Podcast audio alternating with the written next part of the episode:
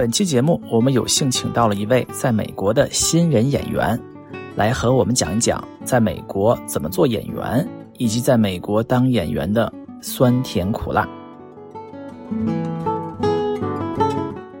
这里是牛油果烤面包。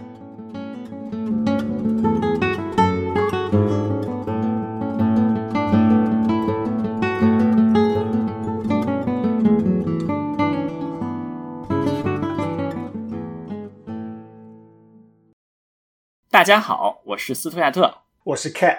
这期节目我们有幸请到了在美国的新人演员米娅，来和我们聊一聊在美国当演员的经历。好，米娅跟大家打个招呼吧。嗨，大家好，我叫米娅，很高兴认识大家。呃，米娅是最近拍了一个电视剧是吗？对，其实断断续续的也都有。最近是一个电影，但是我不是主演，我只是一个分享，你估计都看不到我。给我们讲讲这个片场是大概是个什么样的，或者说叫什么叫 studio 吗？对，叫片场，因为不一样，有的是呃 studio，它是在室内会搭建呀，各种的舞台，各种的呃一些场景；有的是室外，我们这次拍的就是室外。可以给大家说，它的名字叫 Teen Wolf，狼人。狼人。对 对对，他以前是在美国一个还是比较青少年受欢迎的一个电视剧，现在改编成了一个电影。大家也知道，狼人在月下夜深人静的野外啊，就在晚上拍的吗？对，所以就定位了这个大部分拍摄时间是在夜深人静那个月圆之夜的一个晚上，还是在野外这样这样一个场景，大家都是在晚上拍。嗯，那会搭很多的棚子吗？需要的话会有，但是大部分是他我们这次拍的一两个星期都是在户外，没有棚子，就是在。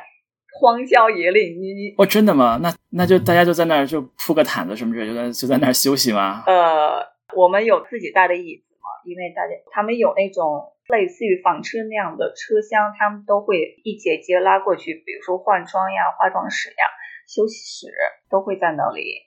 哦，就所有人都会拉到那儿，然后从里面拿出很多把椅子，然后大家就在那儿在那儿坐着。大家都开车嘛，都开车过去。当时去的时候还觉得，呃，这是在哪里？荒郊野岭。对对对，然后晚上全部都是，呃，头一天开工时间是在六点，第二天下班是在六点到七点这样子。那肯定就是因为我们知道拍电影拍这么长时间，也就拍了好几个小时，也就拍出那么几分钟的戏是吧？对。那剩下的时间大家都在干什么呢？几乎没有什么太多空闲的时间，比如说他各司其职嘛，灯光呀、舞美呀、摄影呀、导演呀、演员。演员他或者就在讲戏，或者不需要的时候休息，或者有时候还要去彩排、试灯光、各种各样的音效。彩排完了以后，道具呀各方面，我在化妆、舞美各方面设置好了，开拍。开拍了以后，接着就下一场，因为时间很紧，大家都想早一点下班，早一点休息。哦，原来是这样的，原来大家还是还是很辛苦的，我还以为大家就在那儿可以打牌呀什么。啊，没有。吃饭的时候会有一个小时休息或者半个小时，但是时间不多，因为因为你不可能说在片场喧哗或者是太全神贯注的去玩游戏啊或者怎么样，因为导演会是最会喊，如果 cut 这场戏，下场立马叫你立马就要去，或者是彩排的时候也需要去这样子，你还要一边可能在休息一边在听着，要叫你的时候你立马就得去这样。嗯，相当相当的不容易。对对对，比可能比大家想象的可能会 稍微不太一样。嗯，其实我自之前，因为我以前在中国和我身边的人也没有从事过任何相关的经历经验的行业嘛，所以也不太了解。所以来到这边进入这行之后，才开始慢慢了解一些。哦，原来是这样子。我们这个虽然对于做演员非常不了解，但是我们在很多影视作品里面啊，经常会有一些。演员的故事嘛，因为比较最近的就是前两年那个电影《爱乐之城》嘛，对吧？还提名了很多，得了很多奥斯卡奖的。对对，《爱乐之城》对吧？那个女主角一直有一个当演员的梦想嘛，然后一直在那儿叫什么试戏也试镜也都没有试成，然后最后终于是试成了。然后对对对，这个真的是那样吗？对，一大部分的其实心酸是这样。其实因为在美国，它可能和中国的这个。体制稍微不太一样，可能也有一部分是因为在学校，因为美国的学校里面都会有嘛，他在学校里面学成的。但是大部分他是在课外或者工作之余在自学的，所以他的这个经历经验可能会更坎坷一点，各种的试戏呀，或者其实我觉得那个女演员还是蛮幸运，她有自己的经纪人，然后到后来她也达成了自己的梦想，但是更多的人是经历了十年、二十年，有的是成名，有的是还是可能就放弃了，因为这真的是一件。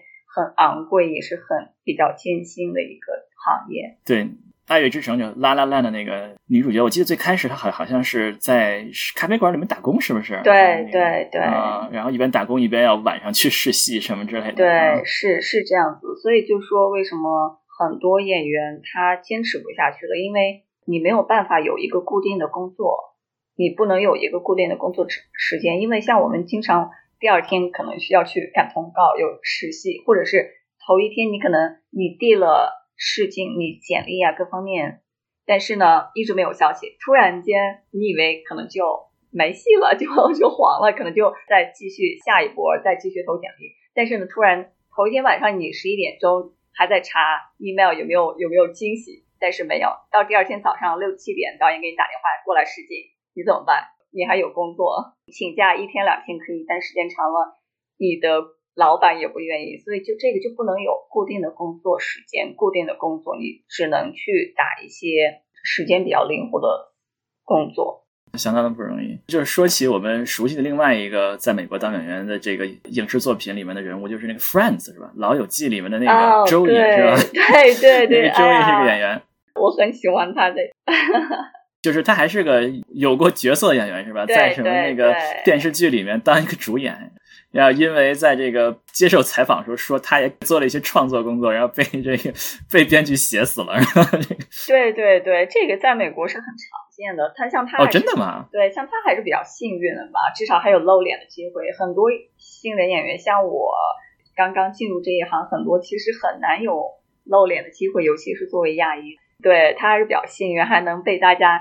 认知他作为一个医生，还会把他误解成生活里面就是一个医生这样子。但是很多就是，如果说你本来就不是一个很大咖，或者是知名的演员，或者是不起眼，或者你得罪了哪怕一个化妆师，编剧就有权利把你写死，就是这样子。我这么可就谁都不能得罪是吧？就可能就怎么说呢？主要是还是要看你的咖位，对，都是这样子，还是要看你的咖位。如果你真的很很厉害，你演技各方面毋庸置疑的话，谁也不可能有权利去动你。如果说新人演员，大家觉得哎可有可无的话，也无所谓。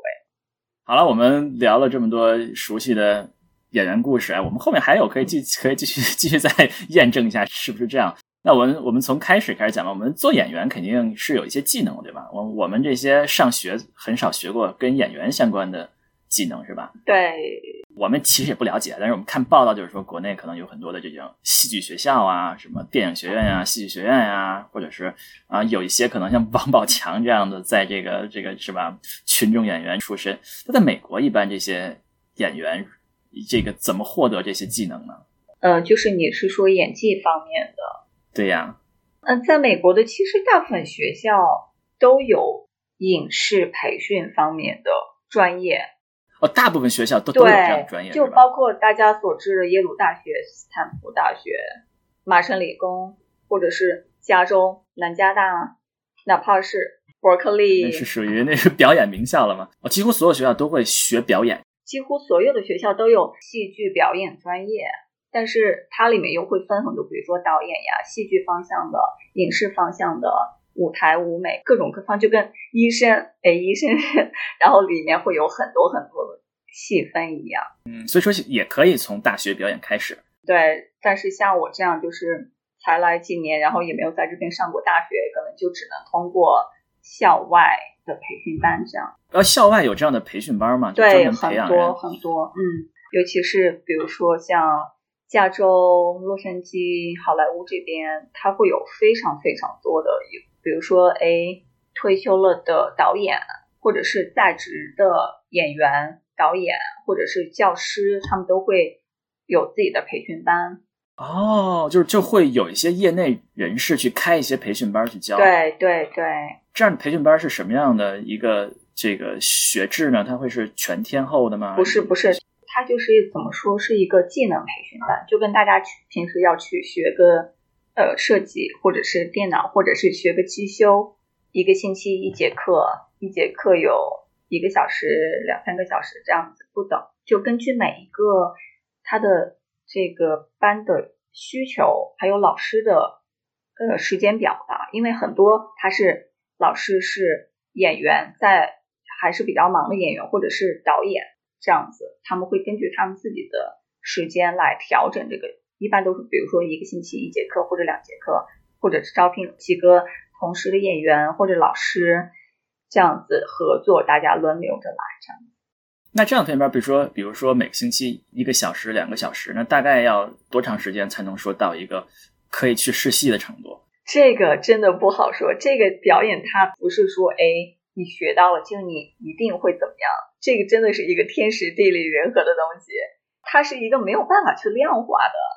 比如说，哎，你你考试你能考到多少分就是一个。他比如说你同时的人可能去同时去学，同时毕业了，可能只有一个人能应聘试镜得到这个机会，可能剩下的人都有的人可能要十年、二十年，有的人可能一辈子，有的人可能不需要学，他天生的就是很有灵气。就是有这样的一个天分，你不需要学，你去就可以得到。或者有的人是有关系，对吧？嗯，那这个班会有，比如说初级班、中级班、高级班吗？或者是这种？一般都会有。这样的话会更好的、系统的、针对性的去学，而且它会有很多很多的方向。比如说，你呃分析这个人物角色，你的在镜头前的移位，或者是。你的表情管理，或者你的台词，或者是你的对剧本的一个人物的分析理解，这它都会分的比较细。哦，就是这些都是不同内容，有剧本分析，就这样的课，就专门的课讲剧本分析，对，专门的课讲或者是在嗯影视剧前的是怎么样，然后广告前是一个怎么样，它完全都不是一样的，会根据你的需求。嗯，它最终会有这种什么汇报演出吗？这种？嗯，没有没有，因为它这个是怎么说是一个比较私人的。如果说你在大学里面会有，大学里面会有每学期，估计大家也在电视或者电影里面会看到一些孩子们、学生在台上表演汇报演出这样子。但是私人的一些培训班没有，除非一些很大的，我听说过他们会有自己组织的，但是私人的很少有。所以说，就是可以报一个班儿，然后。对对，训练训练训练，然后一边报班一边，比如说去可以去做一些对对 audition 是吧？对 audition，同时你也可以去呃，你也可以工作嘛，好多是在晚上或者是周末，然后根据自己的工作时间上来安排。学这种班一般，比如说价格会和比如你大家学个画画啊，或者是学个乐器啊，它会和这些相比价格是差不多的吗？还是会会更高一些？根据这个，它那个每一个课有。不价格不太一样，根据也是每个州价格不一样，根据还州不一样。对，老师是谁有关系吗？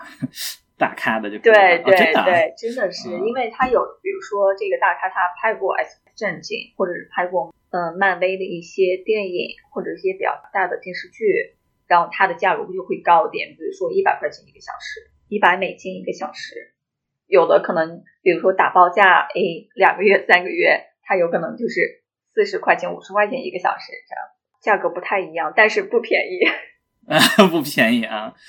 对，我们说完了怎么怎么这个呃怎么培训啊，怎么获得这些表演的技能。那我们如果一个人培训完了，想要找到工作啊，想要进入这个行业啊，那他是应该怎么开始呢？嗯，首先呃，是你如果你有学习的培训的经验的话，你。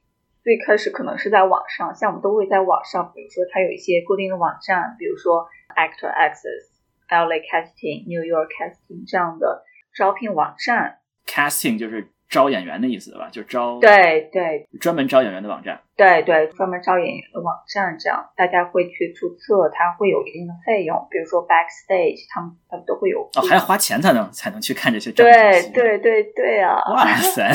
而且你上传照片也是要费用的，上传照片上传传个照片还要交钱。对，所以我就说很多人坚持不下去，这是一个还比较昂贵的。啊，去这些专门这是招工的网站、招演员的网站，给他注册一下，上传一下照片，然后在上面就会有这些工作的这些招聘启事这样的。对，每天都会发布不一样的周，它会有不一样的招聘的通告。那适合这些新人演员，比如说刚刚你培训过一年的这个演员的，这工作是什么样的？这个是根据个人的这个能力水平吧。我觉得，基于我的经验来说，大胆尝试。你不管怎么样，你可以去，只要是适合你。比如说，因为它并不是说所有的你都能去报名，它因为它有特性，比如说非裔、亚裔，或者是白人，或者是拉丁裔。它会有特性，比如说年龄时间段，有的只要十几岁，十五岁到二十岁，或者是二十岁到三十岁，或者是五六十岁，或者是有的是高矮胖瘦，它都会有一些标准和限制。所以只要是你能符合的，都报上去碰一下运气。我听说，就是这个演员行业是唯一可以合法的进行年龄歧视、性别歧视、种族歧视的，对吧？呃。怎么说？他不能说是歧视吧，因为他当编剧或者是作者是一个，因为故事的作者他会有一个特定的限制，他已经写出来这样的一个一个人物，他就要按这个人物去招演员，所以这就不存在一个歧视的问题。嗯，写了一个八岁的演员，你不能八十岁来演是吧？对，就像我们中国写一个，比如说，哎，武则天的故事。然后招一个女性，然后要招亚裔，然后我们到美国来选演员，你说只要亚裔，别人就会说，哎，你是不是歧视非裔？你是不是歧视白人？其实这个不存在，只是只是一个故事方面的需求。其实亚裔的角色有时候在电影上洗白还是挺常见的，对吧？嗯，对。就是原著小说可能是个亚裔，然后上电影就把它改成一个白人来演。哦，还还有这样的事儿吗？现在可能少，以前可能会有。有啊，以前会有。例如，呃，《Doctor Strange》奇异博士里面的那个 Asian one，就是本来应该是一个亚裔的男的来演的，他找了一个白人的女的来演。哇！就他，反正他觉得这样改好。那这个入门的工作，比如说你刚才说可以，电影是一类是吗？影视还有什么别的类似的？就看你学的是什么。如果你要，你可以试一下尝试戏剧，或者是最最基基础的，你觉得你你先要想。呃，感受片场，或者是大概了解一下，可以先去做替身，或者是跑龙套，呃，群演，嗯，这样子，或者是就是去片场感受一下。因为我刚开始也大家也做跑龙套、群演、做替身，至少去感受一下、了解一下。尤其做替身这一块，我觉得其实是非常能够去学到很多东西的，因为我们就是直接去跟主演。就在主演旁边去看、去观察、去学习他们是怎么去拍摄、怎么去在现场去发挥，或者是说他们台词表演。呃，因为在中国完全没有经历过，其实我还搜了一下，我不知道中文叫什么，但是在美国它叫 stand in 或者是 photo double。photo double 就是替身是出镜的，但是侧面或者背影。stand in 它就是。呃，说是光替吧，但是他有时候会测试台词。像我之前做《Crazy Rich Asian》里面的主演，他的替身，然后他就是你要在一个房间里面，比如说走一大圈或者各种各样的动作角度，你都要去模仿他走到哪，走位呀、动作角度，你还要说他的台词。这样的话，麦克风会去测试麦克风在每一个角度，它会是怎么样的一个效果。这个就是算是不用出镜，就是做一个类似测试的这个。对对对对，我还专门搜了一下，但是说光屁吧，但是它会测试麦克风，我也不知道中文叫什么。它是一个有时候会比较简单，但是有时候还是比较有挑战性。嗯，那从比如就是说，可以从比如说群众演员，像替身演员这种开始。那种类呢？您刚才说可以学，可以学广告是吧？可以戏剧，可以学影视。对对，这主要几个类别嘛？对，就是演对于演员方面，如果你也可以学导演，更有话语权。广告会更容易一些吗？如果说比较幸运的话，其实广告是赚钱最快的一块。哦，真的？因为你也。就是电视或者电影，它耗时比较长。像我们之前有拍摄一些广告，它可能有时候就一天或者一个星期拍完了。如果说你比较幸运，或者是你的各方面技能、人际关系啊，天时地利人和，你接到了，比如说麦当劳，或者是呃一个电话 AT&T 啊，或者怎么样一个广告，它会在巡回播放很多年。然后你每一天它播放一次，你就会有这样的一个收入，流量的收入。哦，真的啊，就是说你如果碰上了一个成功的 广告，那这样的话你就是源源不断的财源是吧？躺着赚钱是吧？对对，所以它而且它用时很短，比如说有的几天、一个星期就可以了。但是电视电影它一方面需要打磨演技、背台词，然后耗时比较长，但是它也是非常有趣的一块。嗯，因为这个。叫什么？乐在其中，更享受这个经验经历的过程。啊，我们说了这个怎么找工作的，在在一个网站上找什么样的工作啊？呃，我没有说过这个地点，工作地点啊。我们过去在媒体上听说这个好莱坞嘛，或者这样什么之类的。米娅现在是在亚特兰大地区是吧？在佐治亚对吧？对对，亚特兰。那怎么选择工作地点这件事儿呢？工作地点，因为现在比如说。在美国四大影视基地：好莱坞、亚特兰大、芝加哥、纽约。美美国有四大影视基地啊，这我们都不知道。为什么是这四大呢？可能是因为它的起源比较早，就是传统了，是吧？啊啊，所以说亚特兰大也是一个影视基地，是吧？对，亚特兰大它，比如说《行尸走肉》，很多很多大片也都在这里拍的。到现在还有很多，比如说《行尸走肉》的一些爱好者还会还会到这边来参观。旅游，所以说要在美国当演员，就最好去这四四个地方，是吧？嗯，如果说你有条件的话，如果对，但是可能好莱坞会比较贵，好莱坞、纽约会比较贵，大家也知道。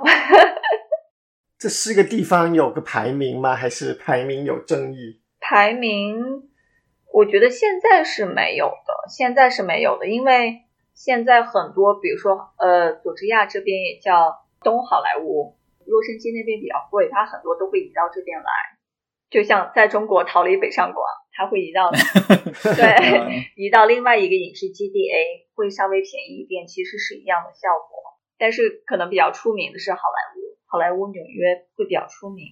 但是如果说你是一个特别成熟的演员，你到哪儿都能随便能找着工作，然后你觉得更方便的话，我觉得其实好莱坞纽约可能会更方便一点，它那边机会会更多一点，尤其。更适合成熟的演员哦，就是说，如果稍微的啊比较新人的话，可能从佐治亚或者是芝加哥开始会更对对，因为毕竟嗯，你要先生存下来嘛。那这些地方，比如说还有什么别的差别吗？好莱坞和佐治亚在政策上有什么？政策上有，因为好莱坞它在加州，它呃最好的一个区别就是佐治亚是工作保护。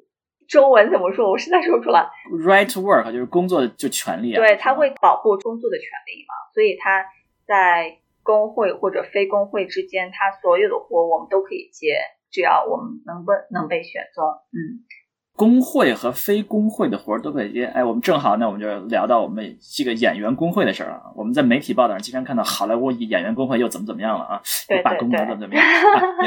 我们就从开始说。呃，这个美国的演员工会是个是个什么组织啊？顾名思义，它就是一个工会嘛。其实跟工会其他的工会都差不多，就是保护演员的权利。到了逢年过节就发点什么肉啊，发点 鸡蛋。没有没有，它就是保护工人的权利嘛，保护工作人员的权利，保护比如说呃演员或者是幕后工作者的权利。你如果受到不公待遇。他会保护你，协助法律法律走法律途径，或者是还有在嗯节假日休息时间，还有你的收入分配上，他都会有一个保护权利。因为在你如果入了工会之后，他的他的这个收入会高一点。哦，入了工会收入高一点啊？对，因为他会保护工人的这个权利，比如说你的收入，你的呃你的这个休息时间。就不能虐待了是吧？不是工会也可以虐待。对，因为之前他们比如说有的呃幕后大家工作时间，像我们现在有时候拍片，因为没有办法赶工时，有时候就经常会拍十六个小时、十五个小时是很正常的。就入了工会就不行了是吧？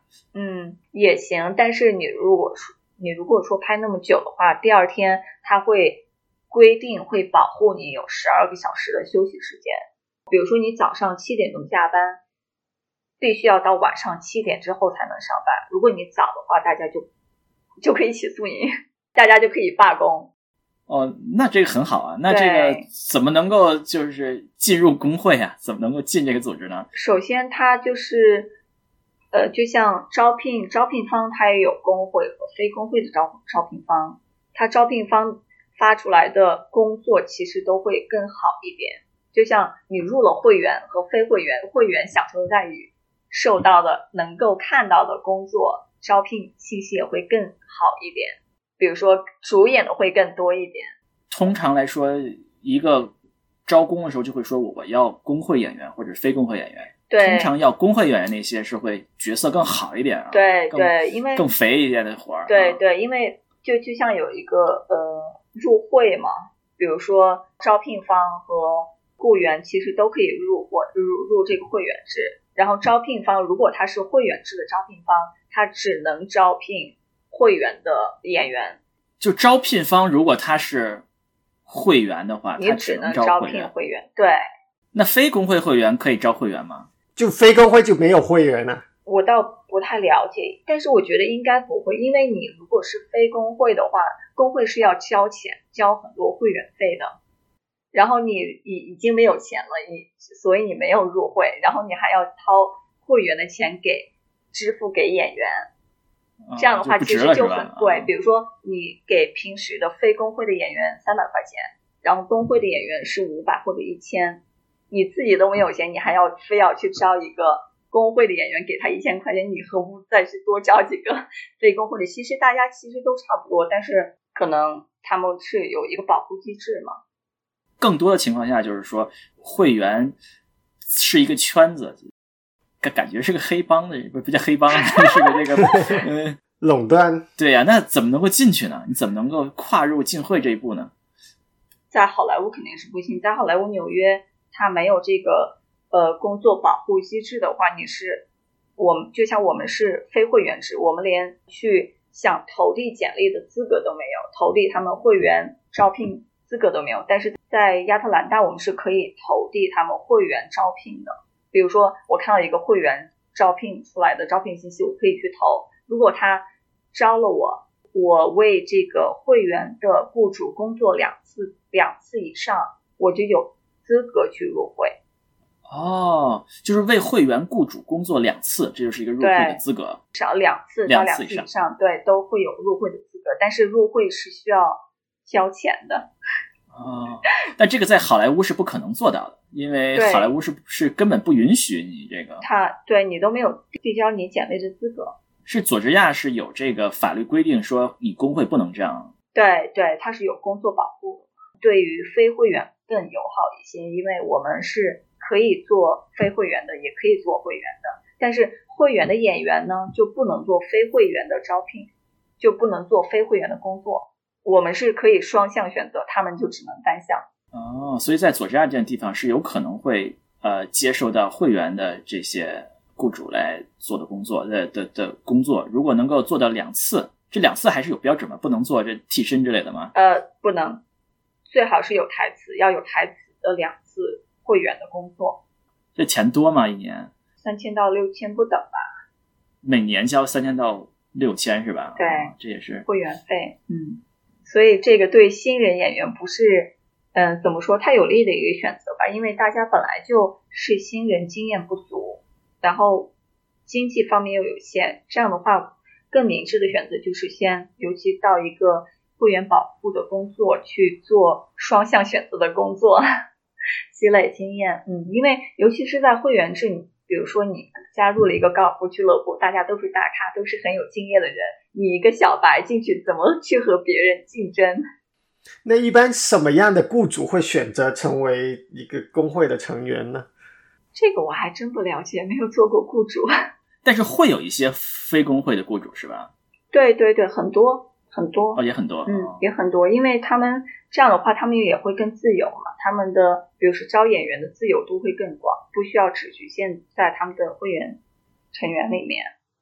然后他们的费用也会更低一点，不需要那么守他们的规矩。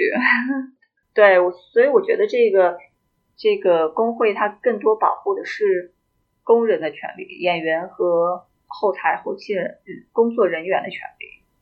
所以全美国都是同一个工会嘛？差不多都 SAG-AFTRA。嗯，说到工会，我说一个大家都非常的感兴趣的话，也问一个非常感兴趣的问题啊，因为我们经常看到就是试镜啊，这个 audition 啊，我们很多片子里面都有这个 audition 的这个场景嘛，这个《爱乐之城》里面也有啊，这个《Friends》里也有啊。我还记得《Friends》有一集，这个是吧？这个他要要做非常着急的这个演非常着急的样子，他就憋了一泡尿。啊，对对对，真的是这样子的吗？对，那是一个很好很好的很典型的例子。哦，真的是这样的，是吗？嗯，怎么说？他每次试镜，像我们现在试镜也都是他大部分，因为他有需要才会去招招一些特定的演员。他比如说，哎，需要一个。需要一个妈妈，呃，多少岁多少岁之间需要什么的组衣，需要多高多胖多瘦这样子，他就会其实是在自己的这个台词里面、剧本里面去找一张比较有张力的这样一一小段儿，让你去试镜，看你适不适合这个角色。就是他会把这个这个内容发给你，对他会把这个一段做成一个试镜内容发给你，看你适不适合这个角色。这样的话更。简单直接明了，他一眼就能看出来你是不是。然后就好像 Friends 里面一样，你看到你对拿到这一段准备一下，然后你去那个地方，对上来上来演演演演，然后行不行？对对，所以就说，嗯，casting director 他的这个试镜导演导演他们其实是完全没有想象力的，只需要演员有想象力，他们是没有想象力，他要的就是比如说一个产品包装好做出来，全部上市了摆到那儿，让他看到哦好还是不好。他不会想象，哎，你是不是适合这个角色，或者你化了妆，包装好是怎么样？他就想要看到你，哎，这个这一个片段，你是不是这个人，是不是他想要的一个效果？他最好就是直接把你瞬移到他的片场，直接开拍的，直接开机的这样一个状态。那肯定看你这个表演这个样子是这个是一个因素，他还他还可能会看别的因素吗？比如说他会看你的简历吗？会看，但是，但是如果说你的这个试镜是无敌的话，其他都不存在。对，是这样子，因为他要找就找最好的一个最适合他的角色。因为演员怎么说，所有的演员，包括幕后者，包括导演，包括作者，我们都是一个讲故事的人。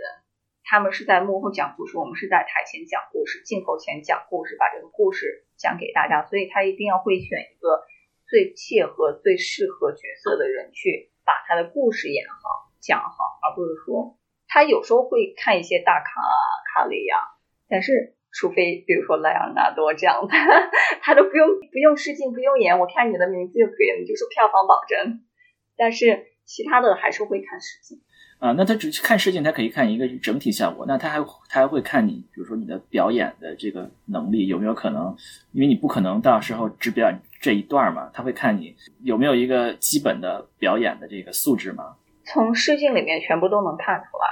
哦，这就能看出来，就你这这么一段就能看出你是不是一个好的演员。对，所以他他要找的那一段，就要他一定会找出来一个能不能有张力的一段，看看你是怎么去演，因为。我们看到的只是，比如说，只是一页两页试镜的台词，我们都不知道那个是一个什么电影或者电视剧，都不完全不知道故事背景，我们只能靠我们的想象力去猜、去分析，从那么几行字里面去分析人物关系、角色背景、角色的情绪状况是什么样，然后去设计自己的镜头前的一个动作、眼神、情绪或者怎么样，通过这样表现出来，就能。如果你能能够通过那么几句台词，能表现出这样一个关系的话，他就会觉得，哎，你适不适合？我们现在遇到一个这个新冠疫疫情嘛，对吧？对。那过去可能都像 Friends 里面，那都到一个地方，一个人一个人进来。那现在呃，还是这样的吗？嗯，不是不是，现在我们都是在电脑远程，就像。远程嘛，就 Zoom 嘛，我们我们开 Zoom 嘛，有时候会用 Zoom，有时候哦，有的时候还是会 Zoom，对，有时候会 Zoom，但是大部分是我们叫自己录制，比如说自己拍一段视频，自己根据自己设计好，自己摆好摆好呃手机相机然后设计好，然后去表演，表演就就就当是你的导演在你前面这样子，然后拍好，对，拍好之后发给他，这样的话其实大家都很方便嘛，这样的话也避免了是比如说疫情疫情期间的一些问题。啊，那不是很好？那不是，比如说全美国，你也可以面试，比如说别的城市的工作。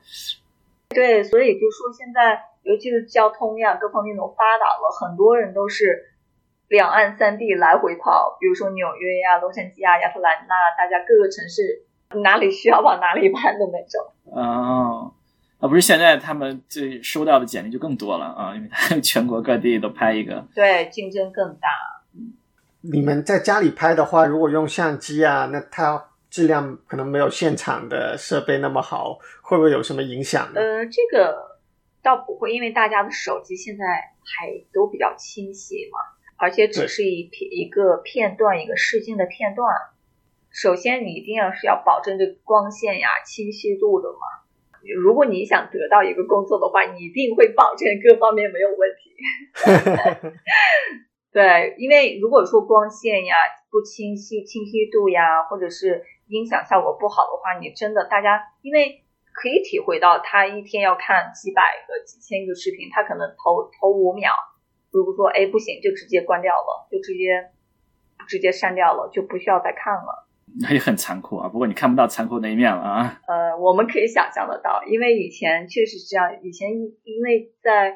嗯，比如说在他们的办公室里面试镜就是这样，我们是亲眼看到的，因为我们的那个怎么说，那个演员的简历和照片其实还蛮贵的吧，二十块钱的照片，二十美金的照片，还要交照片啊？对呀，交打出来的那种大大大的照片，哇，那太不环保了。而且而且一次要两张，然后给他们两张，对，给他们之后，然后如果说。不是，如果说很大一部分其实都没有机会，他就会把那些照片全部都给当垃圾一样扔掉。没有，我当时是这么想的，能还给我真的好贵。但是呢，你开了一个多小时多小时车去，二二三十块钱的照片给他，给他了以后，别人看都不会看一眼，就直接扔掉。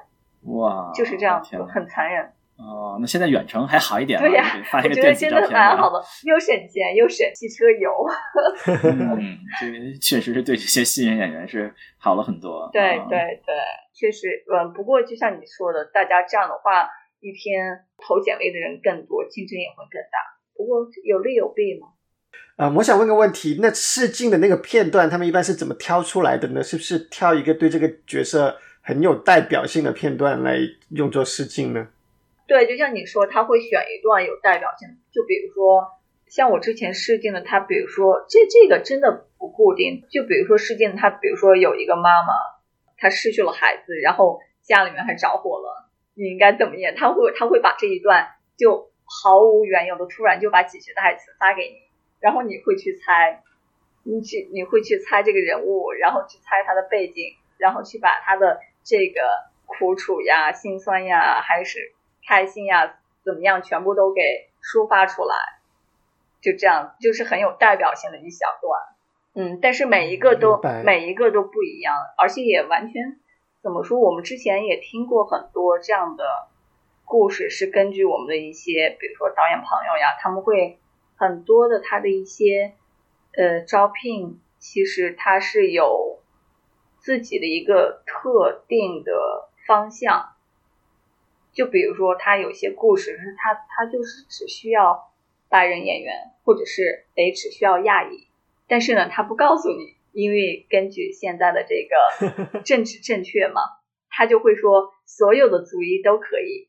但是像我们全部一股脑的全涌上去递交简历呀，各种试镜呀，试镜完了之后呢，他招了一个从来就没有投递过和试镜过的人，因为是他们的。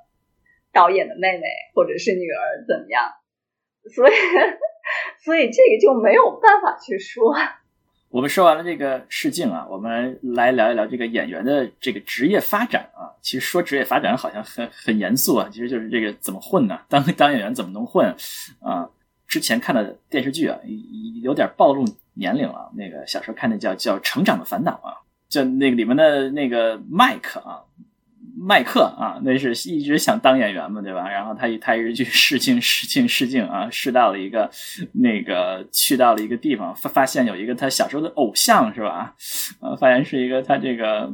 知名演员跟他一起去试一个小角色，然后他还很激动跟人家说话，然后人家跟他白了他一眼啊，就跟你说你以后也会这样的啊，对对 真的，然后他就不想当演员了，哎，真的是这么回事吗？这个我觉得有点夸张了，是吧？呃，他有一些比较心酸，也也比较搞笑，但是也有对有呃百分之三十百分之三十吧。这样子，嗯，也是根据个人的这个经历嘛，个人的经历、个人的感悟而已。很多人说做做演员很苦，但是有很多人说做演员很快乐。虽然说没钱，我刚开始没有钱，比较苦。所以我们刚才说最开始找一些这些替身演员呀，听上去做替身演员这样演员是不能做一个全职工作的吗？可能，比如说你就不干别的，光做演员可以养活自己吗？你是说刚开始的演员吗？对呀，嗯，就像我身边，其实我认识一些群众演员，他们完全是可以养活自己的。哦，真的，群众演员对，他们尤尤其是在比如说在四大影视基地，在美国，的洛杉矶，在这边，他他这个呃影视就没有断过，尤其是疫情呃这方面开工之后，疫情大差不多开放开工之后就没有断过，他们每天都会非常忙。像我刚开始也做过一段时间群众演员，就会非常非常的忙。虽然说一个小时可能也就十块钱、十一块钱这样子，哇，这么辛苦。对，十块、十刀、十一刀这样子，但是他们每一天都会排满，每一天都会排满，其实就是一个全职。嗯，就是也还可以生活，是吧？对，是可以生活。但是如果说你想过得更好，或者你有一个做演员的梦，想当演员的话，可能会。会更有挑战一点。嗯，那下一步大概会要希望做到一个什么样的程度呢？看个人的想法吧，因为很多我我认识一些群众演员，他们做了十几年、二十年，他们还在做群众演员。很多对他们都已经是一个嗯全职的职业的群众演员，他们会觉得他们的朋友下次又会看到，明天又会在。片场遇到他们觉得很开心 哦，真的吗？对他们这样的话，其实算下来一个月也会有个三四千北京这样，也能生活。对他们觉乐在其中，这样也是一也是一件很快乐的事情，又能生活。进不了工会吧？应该。呃，群众演员是没有办法进工会。应该建一个群众演员工会啊。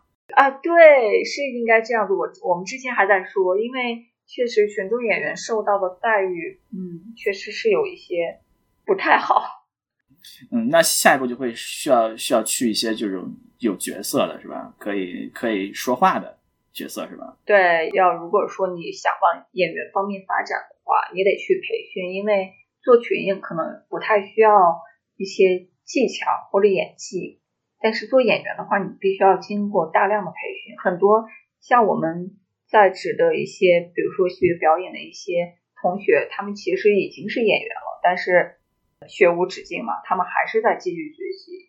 时代在更新，你的需求，你的以前学到的一些演一些技巧，可能现在跟不上，而而且现在市场需求可能也不太一样。那这里面当演员，比如说如果呃你再继续当演员，去找到更好的。角色这个经纪人是起到一个什么角色？我们看到《Friend》里面那个周瑜有一个经纪人，对对对，经纪人是一个什么角色在这里面？对对，在嗯，在美国，经纪人其实他就是一个职业中介，一个职业介绍所吧，可以说的更简洁一些。他比如说，他可以他要有的大一点的经纪代理公司，比如说他有他可以代理二十个或者上百人，小一点的他可能会有十几个人，然后。或者十几个、二十个人，他会把你放到他的列表里面，然后他会跟一些，比如说剧方、片方这样子，他们他们会有一些联系。他们如果有一些合适的角色，他们会有角色，他们就会立马发放到这些经纪公司。经纪公司根据自己旗下的这些演员，看看有有没有他们的合适的，就发给他去试镜。那是不是就像房地产中介一样？我去什么地方找一个中介，就会给我就就我就可以签个约，就可以就可以找一个经纪人呢？我我希望那么容易就好了。啊，不是这样子的，是吧？对，因为因为因为每个经纪公司它的能力是有限的，它的这个空间也是有限的。比如说，这个公司里面只只容得下二十个人，多的话你就管不过来。但是二十个人，你这其实就是一个生意嘛。你要你需要这二十个人都能为你赚钱，因为经纪公司是要从演员的提成里面收百分之二十的中介费的。百分之二十啊啊，相当多啊啊！对呀，如果说你接了一个片挣一万块钱，他的百分之二十是两千你还不容易找到啊，他还是得得挑。怎么说的不好听点，你是他赚钱的工具，他只能有二十个这个空位，他肯定想找二十个人。赚的越多越好，然后他从这里这些人身上赚钱。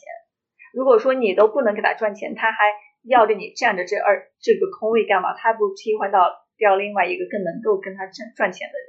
你如果没有经历、没有背景，都已经没有在都没有在电视上露过脸，都没有这方面的经验的话，他一般是不会要的。就说明你你是没有市场的。就说让一个产品做出来，放在市场上，大家都。非常去喜欢去抢购，你就说明你能够带来市场。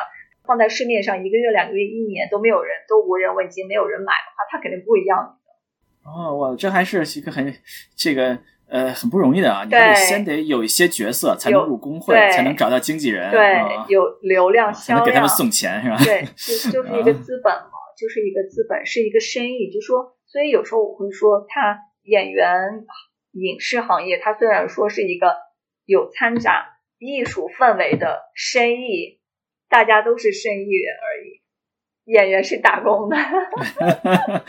嗯，那假设啊，有一个演员达到了这个要求，啊，出镜了几次，获得了几个呃有台词的角色，那怎么找到经纪人呢？还是说他会来找你啊？嗯，是这样子，比如说，如果你去参加一些 showcase 或者是一些事。嗯，它像以前会更多一点，现在可能会少。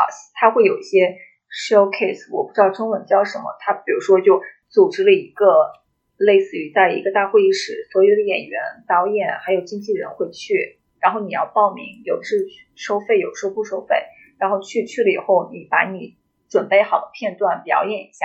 如果底下有经纪人看了，哎，觉得你不错，即便可能你没有太多的这个。在电视上、荧幕上露脸机会，但是觉得你非常有发展潜力。而且，比如说他二十个人里面，他需要比如说五个呃白人，呃两个女性，三个男性这样，或者是五个非裔这样，他会有年龄，还有性别、族裔的一个分布，或者是两个亚裔，一个男一男一女这样子，他会有这样的分布。如果说他的这个列表里面突然就只缺一个女性亚裔。然后我刚好在那里，他觉得我还行，还有这个潜力可以去学习，可以去给他赚钱的话，刚好就缺这么一个女性亚裔的话，他哎，这个不错，我可以去试一试。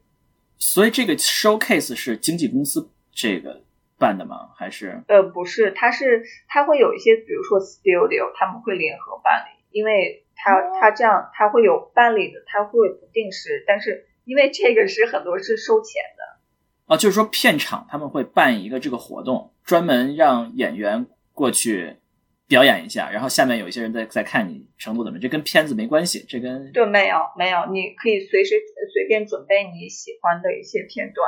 哦，然后这里面会有经纪公司在下面看，如果你看对对，或者他会有一些，比如说嗯表演课的一些导演或者老师他们组织的这样一个 showcase，他会有自己的。学员，或者是自己的，或者从外面邀请过来的人。哦，原来是这么回事啊！这看来是还有一个，还有一个机会可以表现自己。对，嗯，也可以，你可以去网上投，但是很多是需要介绍或者是邀请，但是你可以先，也可以试一试嘛，孤注一掷，说不定就成了呢。我们最开始这个米娅提到了一个。一个话题我没有细聊，就是这个亚裔演员啊，亚裔演员，呃，说亚裔演员是是要更困难是吧？说过一点，就是说他可能有的时候可能亚裔演员他会有一些呃没有族群要求的角色，他其实是不招亚裔的，是吧？那总的来说，对米娅来讲，就是为什么亚裔找工作会更困难呢？最主要的是一个大环境吧，因为在美国，它有一个历史的原因，毕竟亚裔会稍微少一点，但是现在会更好一点，现在会好一点，因为首先政治正确，而且另外，它亚裔亚裔的这个势力，这个力量会慢慢的更高一点，但是相对于来说，这毕竟是 美国，所以大这个非裔还有白人的比例会更多一点。嗯，是说他的角色的比例更多吗？还是说他的演员比例？呃，都有角色和演员的比例都有，因为他很多的故事是基于美国本土的故事。就比如说像亚裔，咱们自己的故事肯定都会大门雇雇佣亚裔，但是如果说美国本土的故事，就比如说他们之前招，嗯，美国内战呀，华盛顿他们之间的一些历史呀，或者是内部的一些，那咱们都已经知道。即便是现在亚裔还是亚裔在职的人员比例还是非常少，所以更多的是白人或者是黑人，或者是现在拉丁裔也是非常受欢迎的。他还是基于他的故事需求，关键还是就是美国的这些影视作品里面的亚裔的角色太少。对，因为我们亚裔在美国的这个历史还有。比例还有造成的影响，这故事本身的影响就相对来说会少一点。所以看来这是一个非常困难的，对我们在美国作为华裔演员啊，华人演员是确实是一个比较困难的一个事情。对对对，但是嗯，所以就现在也还好，现在也还好，会有一些不受限制。如果说大家。如果说是就是谁有能力谁上嘛，所以现在就是努力磨乱磨磨磨练演技，然后或者还有就是希望，嗯，我们的亚裔在世 世界上更有力量一些，更写出更多有我们的自己的作品啊故事。我们首先要从我们的这个这个在美国的畅销书开始啊。对对对，是这样子，做出我们亚裔的畅销书。这个米娅做。这个新人演员啊，做了这么长时时间，嗯，没有多长时间，一年多。这行是肯定很苦嘛，像刚才米娅说的，那会会觉得这个苦很值得吗？会有有什么收获吗？就除了钱以外的？对，我觉得会有一些收获，因因为首先我会更深刻的去理解生活和人人性这方面。啊，是因为这个经纪公司的人 是情冷冷暖吗？啊，不是不是，因为。做演员，我们首先就要学的是去真实的体会和感受嘛。因为大家可能会觉得，哎，演员不就是一个演技或者是演出来的？其实很多时候，我们我们学到的所有，比如说你表现出的痛苦，好多人可能你们也会听说过，大家演一些鬼片，为什么很多人走不出来？是因为我们真的是感受到了那一份恐惧，或者是那一份痛苦，不是说演出来的，是就是。真正的是感受到会有那种 PTSD 的感觉，所以有时候会去真正的去感受、去观察生活、去接受一真实的自己。比如说哭就会哭，笑就会笑，因为这就是我们真实的自己，而不是像平时以前会会去装作故作坚强，会掩饰自己的真实情感。但是现在会，尤其是在镜头面前，会更加去接受真实的自己，然后抒发自己真实的情感，因为。我们就是要真真听真真看真感受，这个不是说做出来的。你看是非确实是也有收获，因为做对演员这个工作本身也是很有很有意思的，可以体验一些不同的生活啊。对，因为需要一个演员的敏感度，你你要去更敏感去体会到一些不同的感受，然后比如说酸甜苦辣，或者是人情冷暖，去体能不能体会到观察到？那你看到？自己的作品会有特殊的感觉吗？我们做程序员，有的时候做完一个软件或者服务，有的有的人可能很激动，有的人可能就无所谓。嗯，作作为一个演员，看到看到自己的作品，会有会会是什么样的感觉？呃，我现在没有说太多的作品，那就说拿自己的试镜来看吧，或者是有时候我或者在大家放出来的一些片段在。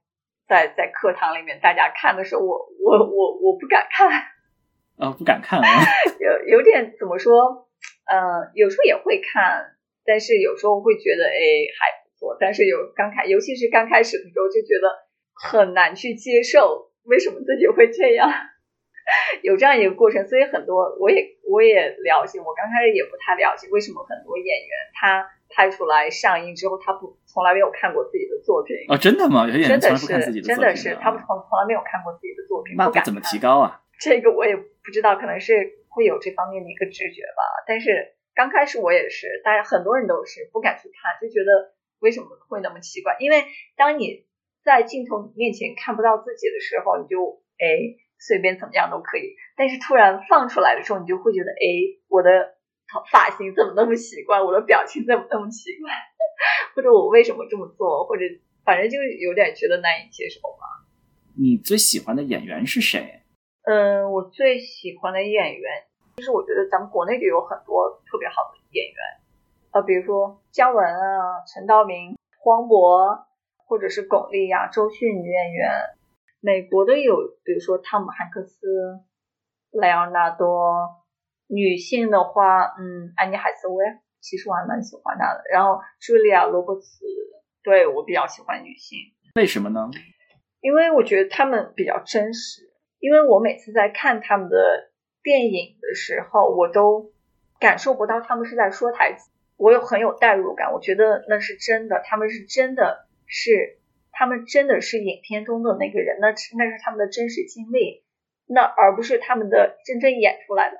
当我当他们完全比如说哭呀笑呀，然后说一大段台词，我特别感动之后，我才突然意识到，哦，那是他们在演戏啊，那是他们的台词，他们一个字不落的背下来的，怎么能 那么的到位？好，我们最后会一般都会问所有的嘉宾一个问题啊，就是说，如果哎别的人希望想进入这一行啊，进入这个做演员，比如在美国做做做演员，有什么建议吗？对这些朋友们有什么建议吗？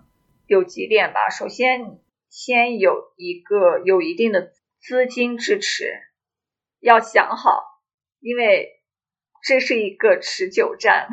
嗯，然后最好家里有矿啊。对对对对，家里有矿或者 你有一个比较有钱的父母。